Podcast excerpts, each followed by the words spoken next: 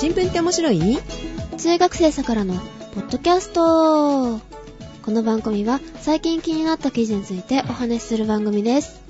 お届けするのは、銀河英雄伝説に手を出してみたよ。カエラと、今頃なの？と思ってるジェシカがお届けします。おはようございます。おはようございます。今頃って言われてもね、だってあれ何年経ってるよ、銀英伝って。その何年前かは多分存在しないもん。でももっと早く読んでいいはず。いいはず？うん。何読んだの？フォーマットね、いろいろありますけどね。小説もあるし、DVD もあるし、漫画もあるんだよね。そうで、とりあえず、あの、お手頃だったんで、漫画に手を出してみました。道原克美さんですかね？です。あれ、完結してる？してないっぽいですね。なんか、とりあえず買ってみたものの。でしょ？でしょ？あれ、外伝とかも出てるけど、完結してないはずなのよ。そう、アマゾン見たら、続編はとか書いてあって。で、なんで、うん。銀英伝読み始めたかっていうと、宝塚で今度銀英伝やるんですよ。予習なのね、じゃあ。そうです、予習です。あの、どんなキャラクターがいるのかっていうことをね、一応、うん。把握しておきたいじゃないですか。で、どうでした？魅力的な人いました？ヤンですね。ヤンウェンリーかう。ん。まともだな。なんか良くないですか？あの、なんか肩の力が抜けちゃった感じは。最初は好きになるかもしれない。最初は。深く入るにつれて違う人が好きになっていくはずなのよ。はずだけど、その深くなるまで漫画が続いてないっていうね。どうしましょうみたいな。小説読もうよ、じゃ小説？あ。田中さんの、うん、原作を読みましょう。ジェシカは持ってるから、じゃあ、あの、取りにおいで。はい。100年の歴史を誇る宝塚歌劇。女性が男を演じ、女性を魅力し続ける女の園。そんな世界を男が好きになったら、ミステリアスな世界をカエラとバービー二人の男が男の目線で語ります。ハットサクラジオの新番組、宝塚メンズ、iTunes ストアで各週で配信中。宝塚メンズで検索。ということですね。うん。今日の番組ね、ゲストを二人ほどお呼びしております。ヤンウェンリーと、ラインハルトさんを。うん。ではないですよ。知ってる方は知っている。知らない人は。知らない人は誰も知らない。同じね、あの、インターネットラジオをされてる方なんですよね。ゲストの方、どうぞ。理想の大人は、銀玉の銀ちゃんこと坂田銀時、新宿鮭と申します。お邪魔いたします。こんにちは、ようこそ。こんにちは。お招きいただきありがとうございました。こちらこそ、新宿鮭さんは、お会いしたのが去年が初めてですよね。そうですね、ええあんまり初めて感が なかったような気もするんですけなど、いですよ。ええネット上ではね、ツイッターとかで。そう、ジェシカはね、ツイッターまだ始めた頃だったかな。新宿鮭さん、ブログを見せていただきまして。あー、恥ずかしい。はい。え全部読みましたからね。脅迫のような。そう。あ、この人音楽すごい詳しい人なんだと見ながら、え、三田一郎を知ってる？みたいな。そこか。そう、そこですにか。そこにピピッと来まして。で、そういうね、出会いがございまして。はい、はい今回はですね、また音楽に関することでおしゃべりをはいさせていただきたいと思いましたので、あの、わざわざお越しいただきました。はい。ありがとうございますお願いいたします。でもう一人、二人って言いましたけど、もう一人誰ですか？少女 A です。お、犯罪者の少女 A です。なんか聞いたことないですか？この声。何のことですか？えーっと、テレビだったら画面にこう、なんか、波とかモザイク入ってたら感じなんでしょうかうね。ん、無線が入ってるんですね、きっとね。線が引いてあります。はい。都合により音声は変えております。頑張ってるね。頑張ってるな。少女 A さん。よろしくお願いしますよろしくお願いします。はい。はじめまして、桜子です。桜こんなんだ。はい。ザグーラーじゃないんですね。はい。はい。えはい今日、ね、何？この犯罪者を呼ばないといけないようなテーマ？まあね、あの、これから犯罪者になりかねないことに、皆さん気になってると思いますよ、このテーマね。うーん、そんな感じ、みたいな。このテーマだからこそうん、新宿鮭さんをお呼びしたというそう。はい。ことなんですけど、違法ダウンロードが刑罰化されるというね、うん話題なんですけど、もうこれ、ほやほやだよね、出来上がって。もう可決されちゃったんですけど、うん。本日、えー収録日が2012年6月21日なんですけれども、はい。可決されたのが昨日？20日ですね。ね参院本会議で民主、自民、公明などの賛成多数で可決成立されたということで、法律自体の施行、まあ、法律が有効化されるのはうん10月1日からということなんですけど、はい。これの何が気になるか。ちょっと概要を。まあ、いろいろ、その著作権法を改正する法案として可決されたんですけど、その中で一番物議を呼んでるのがこの違法ダウンロードを刑事罰化するよっていう話なんですけど、具体的に言うと、まあ、インターネット上で違法に配信されたはい。音楽だとかですね、映像っていったものをパソコンやスマートフォン、まあ携帯ですね、はいなどにダウンロードする行為に対して2年以下の懲役もしくは200万円以下の罰金を課すと。ダウンロードってさ、ちょっと微妙な表現だよね。見るのもダウンロードだよね。パソコンに入るから。ね入っちゃうからね。今の著作権法っていうのは、著作権者の許可なしに、その著作権を持ってる人の許可なしにうん。音楽だとか映像をインターネット上に配信することを、まあ、罪としてるわけなんですけど、うん今回、その、まあ、データですね、音楽だとか映像をダウンロードすることに対して罰を下すと。あともう一つ気になるのがあって、はい。DVD のリッピングの違法化。なんと。まあ、リッピングっていう言葉をあまり耳にされたことがない方もいらっしゃるかもしれないんですけど、小学生わかんないから説明してあげて。そう、リッピングっていうのはですね、あの DVD だとかですね、うん CD に記録されているデータ、まあ映像だとか音楽をパソコンに取り込むことをですね、リッピングって言うんですよ。で、リップっていうのが英単語でまあ切り取るとかですね、カッパラとか、そういう意味の動詞から来てるんですけど。まあだから DVD に入ってるデータをまあかっぱらってくると。ちゅうことですよ。で、まあ今のご時世ね、iPod だとか、まあいわゆるデジタル音楽プレイヤーを使っている人っていうのはまあいっぱいいる、いらっしゃると思うんですけど、まあ立派にリッピングしてるわけですよ、皆さん。そうだよね。というとですよ、うん。CD をパソコンに取り込むっていう行為自体はリッピングなわけですよ。終わった。終わったじゃないですか。パッと聞きね。じゃあ、今、今その、まあ、日本にいうるん。iPod ユーザーだとか、ウォークマンユーザーは全員しょっぴかれるのかという話なわけですよ。だからみんなで、あのね、桜田門行って行列作ろうぜみたいな話もあったんですけど。とりあえず、あの、CD を iPod に入れてる人は、えー、桜田門に習わなくていいです。じゃあ、その人たちは罰を受けない。そう。あの、警察のお世話にはならないんですけど、うん。DVD のリッピングの違法化も盛り込むってさっき、あの、言ったと思うんですけど、うん。今までその DVD をパソコンに取り込むってことは、まあ一応合法だったんです。で、まあそれの根拠っていうのが著作権法っていうのに、まあ書いてあるんですけど、うんあの、なんかよく私的利用のための複製とかって聞きません、自分で楽しむだけっていう、そうそうそう、ね個人的に、または家家庭内で、まあ楽しむ分には OK です。で、まあただですね、この私的利用のための複製っていう項目にはですね、例外があるんです。で、まあ二つあるんですけど、はい。一つが、公衆に使用させるために設置された自動複写機器で複製する場合。だから、どういうこと？今週のっていうのは、えっ、と、みんなが使えるってことだよね。そうそう、だからコンビニのコピー機とかですね、そういうのはダメだと。うんうん。まあコピー機の場合はまあ書物とかですけどね、図書館のパソコンとかもダメでしょうね。もう一つが、これがですね、まあ今回重要になってくるんですけど、はい。技術的複製禁止手段を回避して複製する場合。どういうこと？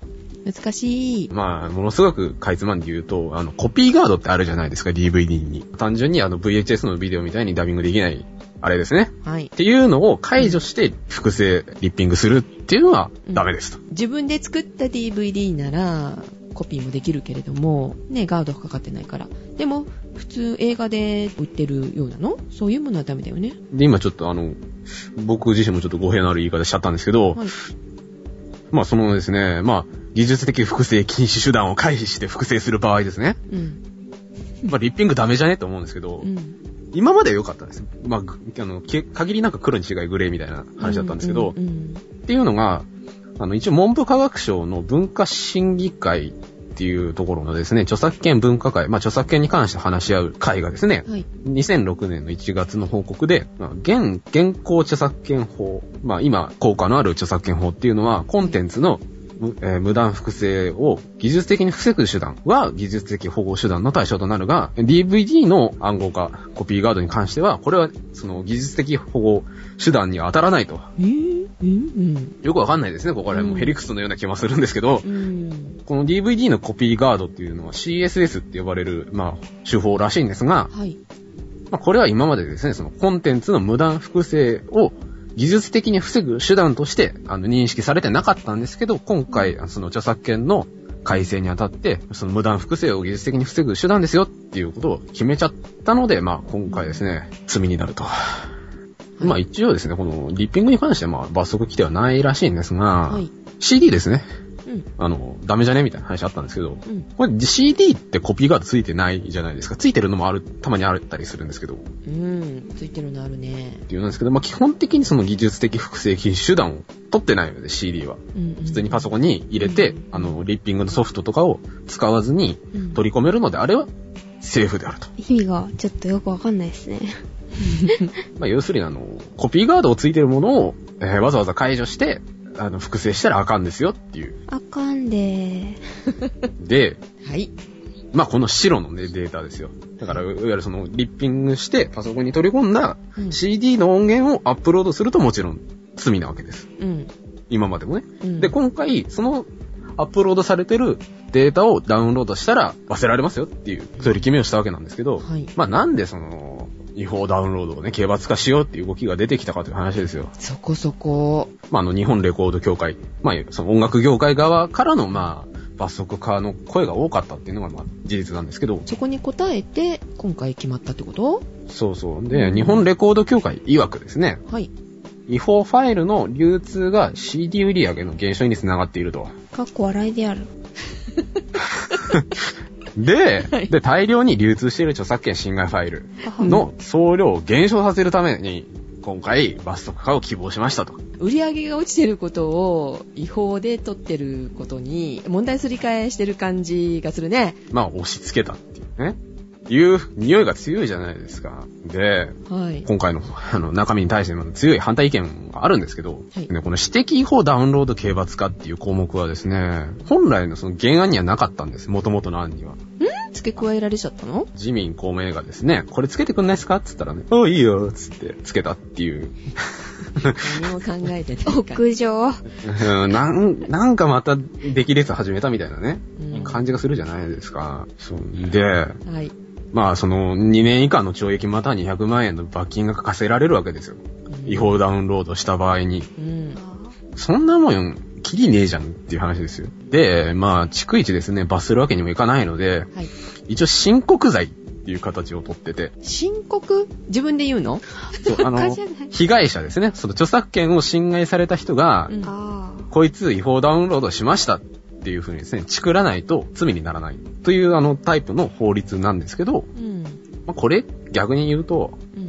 あいつ気に食わねえから、違法ダウンロードしましたって罪に着せられるような場合もあるじゃないですか。で、まあ、ただその日本レコード協会しかりですね、その賛成派としては、一応そういうあの逮捕とかっていうのは、令状を取らないと、うん。裁判所にその、こいつ逮捕してもいいですかっていうのを聞いて、いいですよって言われないと、まあ逮捕できないから、そういうですね、なんていうか、力の増大というものは、ないですよとは言ってるんですけど、え、でもそれ何のためにじゃあ今回決めたのよって感じがしないでもないよね。一応その、違法ダウンロードが罪ですよっていうことを周知徹底させるためにも、今回、そういう法律を制定しましたみたいなことはですね、言ってるんですけど、まあ今聞いた限りでも問題がいくつかあるよね。まあいくつかっていうか全部ですけどね。うん。全部だけど、あ ありすぎて、あの、まとまらなくなるといけませんので、ちょっと絞ろうか。絞りますか音楽に行きましょうか。ですね。音楽の違法ダウンロード。それについて、えっ、と、何の問題があるかっていうのを挙げていこうかなって思うんだけれども、うん。売り上げのこともあるじゃない？先ほどの。そうですね。うん。他にも、ダウンロードして、まあ、あの、申告しました。こいつ悪いことしましたと。はい。その時に起きる問題についてもちょっと話したいなと思うんだけど、はい。他に気になるとこある？インターネットユーザー協会っていうね、あの、津田大介さんでしたっけ？はい。が、まあ、主催してる協会があるんですけど、うん。まあ、そこの協会が声明を出して言ってたのは、はい。あの、違法ダウンロードするのは、主に未成年だろ？にゃ。ー。だから、うん。ね、そうだと言ってます。言ってますけど、にゃゃーって言ってますけど、これって本当なのかなっていうか、その、なんだろう。これ、まあ、これは反反対派の意見じゃ意見なんですけど、うん。別にその未成年に限らずともやってるだろうし、うん。私の知ってる限りいるよ。うんいうんいるでしょ？あじゃあ、あの、ダウンロードする立場の人たちの話もちょっとしようか。うん。その未成年たち。そうそうそうそう。ね、ここにね、二人いますからね。うん。90です。分かったからもう。じゃあ、その点3つと、あと、あの、言いたいことを言っていこうか。はい。言いたいこと言ってみましょうか。なんかすごいね、乱暴な感じですけど。はい。はい、ということで、はい。では、新宿鮭さん、音楽に関係ある仕事をし,、てらっしゃる立場から、なんかやっぱりすごく嫌な空気がまず漂うじゃないですかう。ん、そうですね。うん。まあ今回のね、この、まあ法律の改正っていうのが、何かこう悪用されたり、いわばそのさっきの快楽の話じゃないですけど、見せしめの犠牲者とかね、出ちゃったりなんかすると、非常によろしくないなという気はするんですよ。で、絶対この改正で、刑罰が課されてしまうやつってうん、決して特別な人間じゃなくて、うん。本当にね、ごく普通のことのように、このネットでね、音楽とか動画とかを楽しんでいるうん。僕やあなたたちっていう、そういう感じがすごくしちゃうんですよね。うん。そうですね。で、あの、レコード協会の今の会長さんって、あの、僕も名前も顔もよく知ってる人ではあるんですけど。ええ。だから、なんか、これは多分本人の耳に入らないと思うけど、本当にあの人はこういう気持ちでこの声明を出してるのかしらって思っちゃったりなんかする？あ、本、気もしますな？のか？なうん。そう。まあやっぱりね、いろいろとしがらみはあるし、うんレコード会社って昔のそのビジネスモデルではもう確かに回っていかない部分はあるわけですよそ。うですね。うん。うん。で、まあだからといって、こういうやり方が本当に適切で、うんあ、の、誰もがこうハッピーになるのかなっていううんのはうん。非常にクエスチョンですよね。その売り上げを元に戻したい、えーそういう気持ちが伝わってますよね、うんこっちには。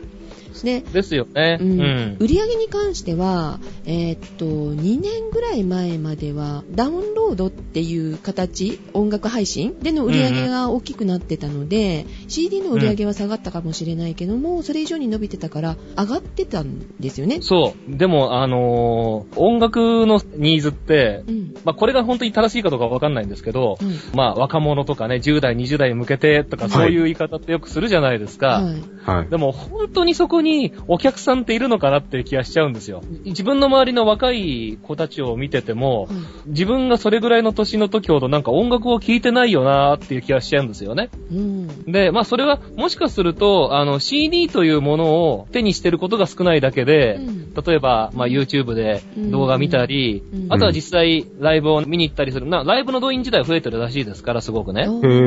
あの、ちょっと話が、あの、逸れちゃって申し訳ないんですけど、はい。音楽ってもともとどういうものかって考えたときに、はい。人前で歌ったり演奏したりすることだと思うんですね。うんうん。それを一過性のものじゃなくて、譜面に残しておきましょうっていうのが、音楽出版社、あの、著作権を管理する会社の一番ルーツだったりなんかするうん。し、うん。その後は今度はじゃあ、その演奏してるもの、歌ってるものを、えー記録しておきましょう。これがレコードの始まりじゃないですか。うんうん。でそう考えると、音楽をああいう風に記録して、パッケージとして形にしておくっていう歴史の方が、うん長い長い歴史の中ではほんのちょっとなんですよ。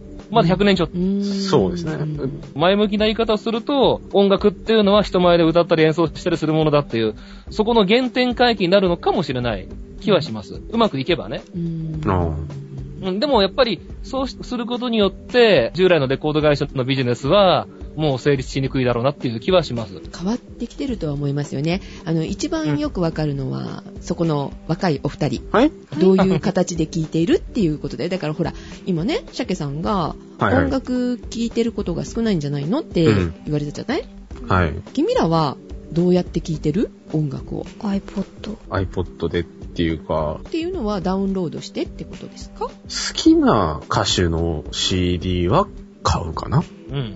私はあの、ニコ動で、そのボーカロイドとかは普通に落としても合法だから、私は大体そんな感じかな。トレントっていうサイトがあって、まあ、完全に違法な真っ黒なサイトなんだけど、割と友達とかがそこで CD ごと落としたりとか、YouTube から落としたりとか、そんな人が多い。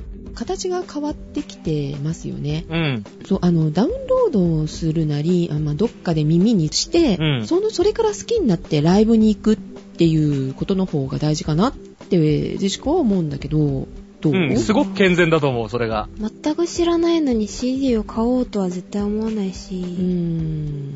あの、ちょっと、これ笑い話にもなるんですけど、はい80年代にまあ活躍したアーティストで、ピーター・ガブリエルって人がいるんですね。はい。その人の、その、海賊版がアフリカの方で出回ってるっていう、そういうことがあったんですよ。うん。割とうんこうこう近年ね。はい。で、それに対して、あなたはどう思うのかとうん。聞かれた時に、ピーター・ガブリエルが言った言葉は、そうか、じゃあ、そこに俺が行ってコンサートやればいいんだろうと。おおー。ー かっけえ。いいなううん。なんかそういうことなのかなっていう気もするんですよね。うん音楽としての価値をうんそのパフォーマンスに置いてるってことですね、その人は。だと思いますね。ううんん。だからなんとなく、今そういう風になってくるきっかけにこれが、もしかするとなるのかなっていう気がしますようね。ん。友達との間でもね、例えば木村カエラいいと思うんだよね。え、じゃあ今度 CD 貸してよみたいなのになるじゃないですか。うん。で、僕は見事に一人取り込んだわけなんですけど、あ はい。で、そいつも、そいつをライブに連れてったりもしたわけですよ。おー。うんでそこ、そこですよね。うんんだけど、CD 貸すのは OK じゃない。うんこれがダウンロードになるとダメっていう話に。うん。うん。うん。おかしいよね。そう、だからそこだけなんか目をつけるのはどうなんだろうって。だったらさ、そこにね、うん上げちゃうこと自体が根本的に NG なわけでしょ、やっぱり。まあ確かうに、ん。その著作権法っていうのがあるし、うん。その著作権法にはその自動公衆送信、うん。うん。あのいろいろんな人に対してあの多く配信できちゃうようなことはダメですよっていうふうには書いてあるわけなんですけど、うんうん、でもね、そのまた、著作権っていうね、法律がすごく癖者で、はい。あれは一体誰のための法律だと思います？作った人のため。ね、そうそう、あの、今のゼシカさんの言い方は半分合ってるんですよ。うん。著作権ってついつい思い込みがちなのがうん、例えばその曲を作詞作曲した人。について回るっていうようなイメージがあるじゃないですか。そうじゃないんですよん？そのクリエイターにの添付の権限ではなくて、はい。そのコンテンツを、いわば、複製してばらまくことができる人間。の持ってる権利と思った方が正しいですね。えー？どっちかっていう。レコード会社の人とかってことですか？その原版権というのとはまたちょっと違ってくるんですけどね。はい。うん。作詞作曲者である著作者を守れと言ってるように聞こえるんだけれども、うんなんかそうじゃなくて、うん原版の権利を持ってる人間を守れと言ってるように聞こえちゃうことが多々ありますよね。うん。そうでなかったら、レコード会社があんだけね、横並びになって、こういうことやらないと思うし、もっとアーティストやミュージシャンやクリエイターの連中が声を上げて怒ってもいいわけじゃないですか。ああそう言われればそうだね。うん作り手がってことですよね。だって、お俺が作ったんだぞっていう風に彼らは言いたいわけじゃないですか。うん。うん。やっぱりこの今回の改正でも罰金刑が課せられるわけじゃないですか、場合によっては。うん。はい。でもね、このお金って作った人にビタ一も入らないわけですよ。そう、そうそれがおかしいと思うんだようね。ん。そうやって処分をするのはいいよと、罰金をね、うん。ね、取るのはいいよと。じゃあその罰金って、作品がこのように勝手に、あの、ばらまかれたことによって、この著作者はすごく傷つきました。だからこの人にあげましょうにならないわけじゃないですか。うん。それっておかしいよねと思うんですよね。その罰金は国の懐に入るだけ？まあ、罰金ですからね。えで恐ろしいなと思うのが、その、先ほどね、鮭さん言われてましたけど、見せしめえ。はぁ、うん。で誰かが捕まるんじゃないかって、これ、あの、アップロードした人も捕まったことあったじゃない？見せしめで。う。うん。うんん。あの、本当未成年たちドキドキしてんじゃないかなと思うんだけど、ドキドキしますよね。でも一番大きな問題はですよ。まあ、その、まあ、違法ダウンロードいけないよねっていう立場に立った時ですよ。うん。あの、言うけしからんと。うんじゃあ、どうやって区別したらいいんですか？っていうのが一つあるじゃないですか、コンテンツを。ね。で、業界団体がうん、合法ファイルダウンロードサイトを区別するために設定した L マークっていうのがあるらしいんですよ。え ?L マーク？L マーク。エルテル。あの、アルファベットの L ですね。SML の L? です。はいラージの L ですね。はい。で、L マークっていうのがあって、はい。その着歌のサイトとかをよく見ると、下の方に L マークが書いてあるらしいんですが、知るかよんなもんみたいな話じゃないですか。ね、ベルマークみたい。ベルマーク。あの、100枚ぐらい集めて、あの、飛び箱がね、送られてきたらいいんですけど、そういうものでもなく、まあ、その、周知徹底もしてないのに、うん。これは違法ダウンロードでした、みたいな種、明かしをされてですよ。うん。豚箱に放り込まれた日には、どうにもならないじゃないですか。知らんがな私。ってなるじゃないですか。そんな L マーク初めて聞いたよ。この記事見て僕も初めて知りましたよ。これを調べてって分かったのね。そうです。まあ、これもどうなのかなと思いながらいつも見てるんですけどもね。どうなのかなっていうのは。いや、今日の朝日新聞に載ってたんですけど、はい。はい。あの、まあ、いわゆるジャスラックとかね、その著作権を扱う団体、そして企業が、そのインターネット上の違法音楽ファイルに対して、まあ、新たな対策に乗り出したと。うん。この彼らが、また団体を設立して、それが著作権情報集中処理機構って言うんですって。おー、いいですね。うん。著作権情報集中処理機構ね。で、ここが開発した違法ファイルを検知するプログラムをインターネットサービスプロバイダー側に導入するように働きかけると、またこういうことやるのかと。何それ怖い。それ、それ僕も見ましたよ。あ、見た？うん。ゾッとするよね。しかもこれあれなんですよね。その導入しろって言ってるんですけど、うん。うん。あの、あ、月5万でっていう。お金取るんかいっていう。そうそうそう。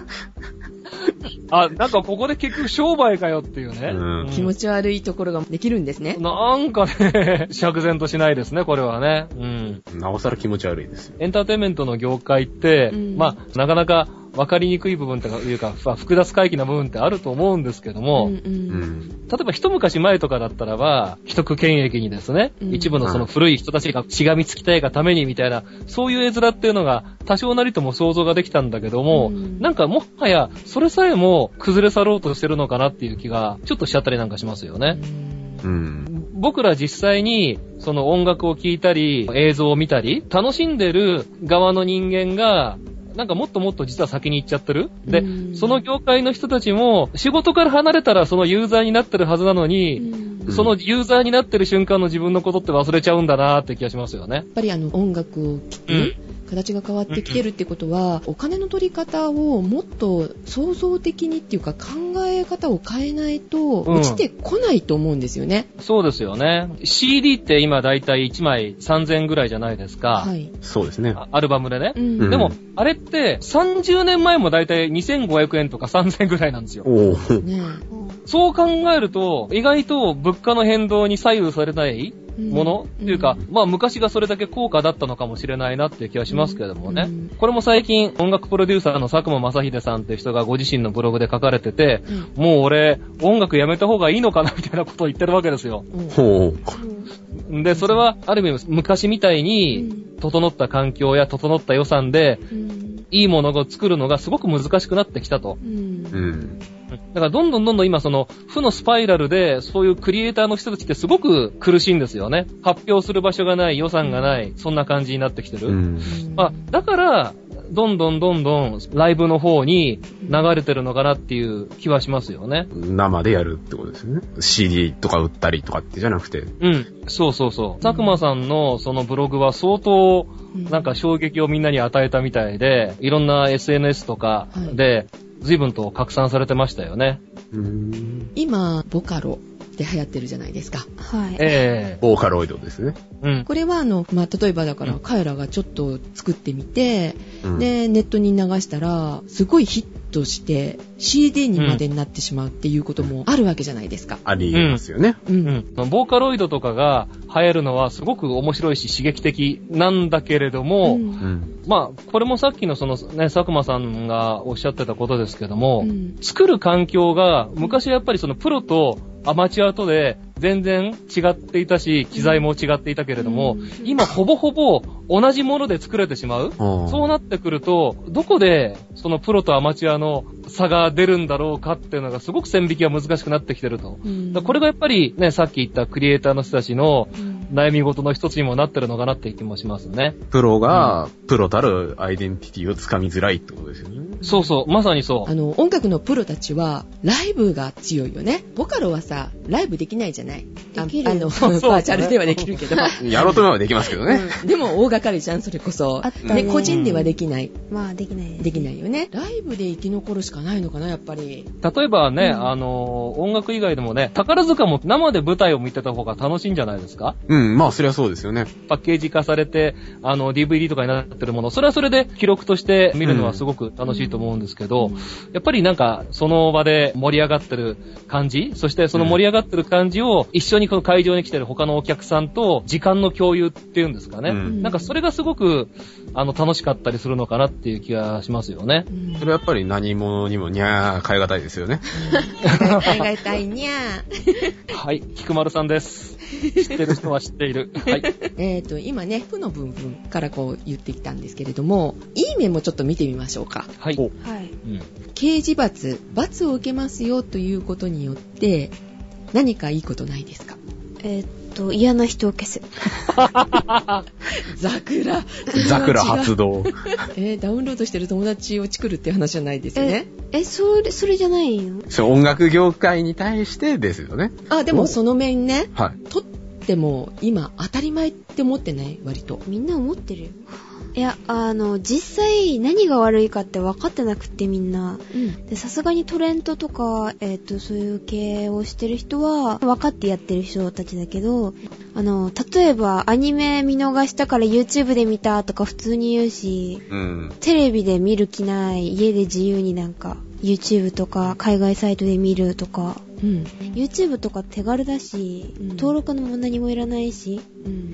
あの、技術なんかなくても、あの、YouTube 今簡単に落とせるじゃないですか。サイトとか使って。うん。でだから、みんな犯罪意識ゼロみたいな感じですかね。ね、そういう人たちのためにはこの刑事罰っているのかなって。ネットにいる人たちは結構分かってて、それは悪いことだよ。分かってやってうんうん。そう。分かってて、悪いと思いながらやってるかもしちょれないけど。ちょちょっと拝借しますみたいな。うんうんうん。だけど、今特になんだけど、スマホが普及するようになってから、はい。きっとこういうことって広がってきたと思うのよ。違法ダウンロード OK みたいな。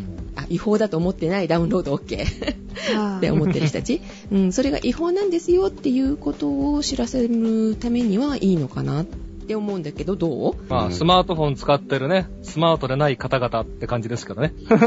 ちょっとぷよってる方々ですね。そうそうそう。っていうのとね、うんそのアップロードしてる人自身がですね、違法アップロードによって誰かのコンテンツで儲けてるってことは、まあ、論外なんですけど、某エヴァンゲリオンってアニメがあるじゃないですか。はい。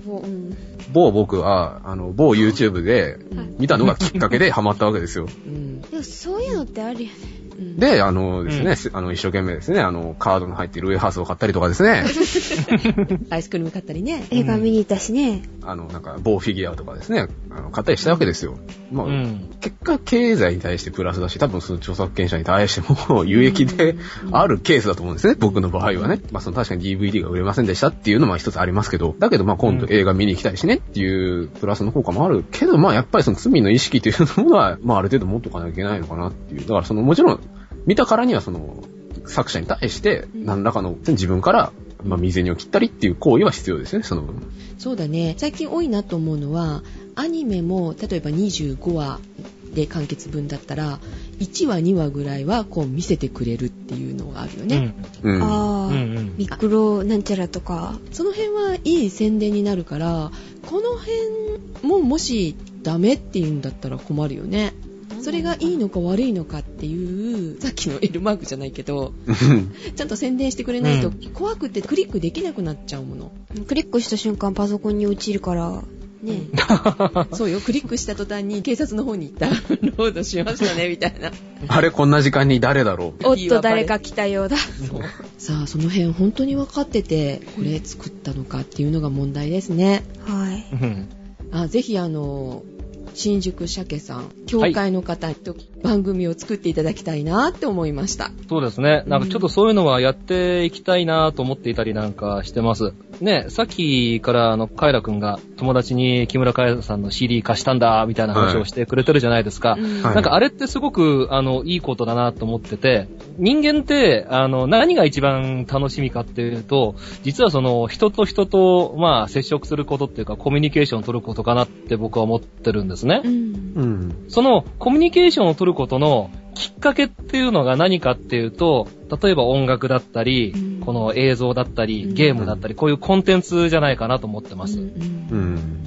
あの、カエラ君はその、木村カエラさんの CD を貸し借りすることによって、どうだ、これいいだろうっていう、そこでコミュニケーションが生まれるわけじゃないですか。そうですね。なんか一人でね、こう、暗くゲームをちまちまちまちまやってるやつも、なんかその、どこかをクリアしたとか、ね、こういうアイテムを手に入れたっていうことを、誰かにやっぱりきっと言いたいと思うんですよね。うん。自慢したいですもんね。なんかそう、そうそう、なんかそういうのって絶対あると思うんですよ。うん。あとテレビなんて最たるもので、面白いからその番組をみんなが見てるんじゃなくて、みんなで見てるから面白い、お前昨日の見たみたいな。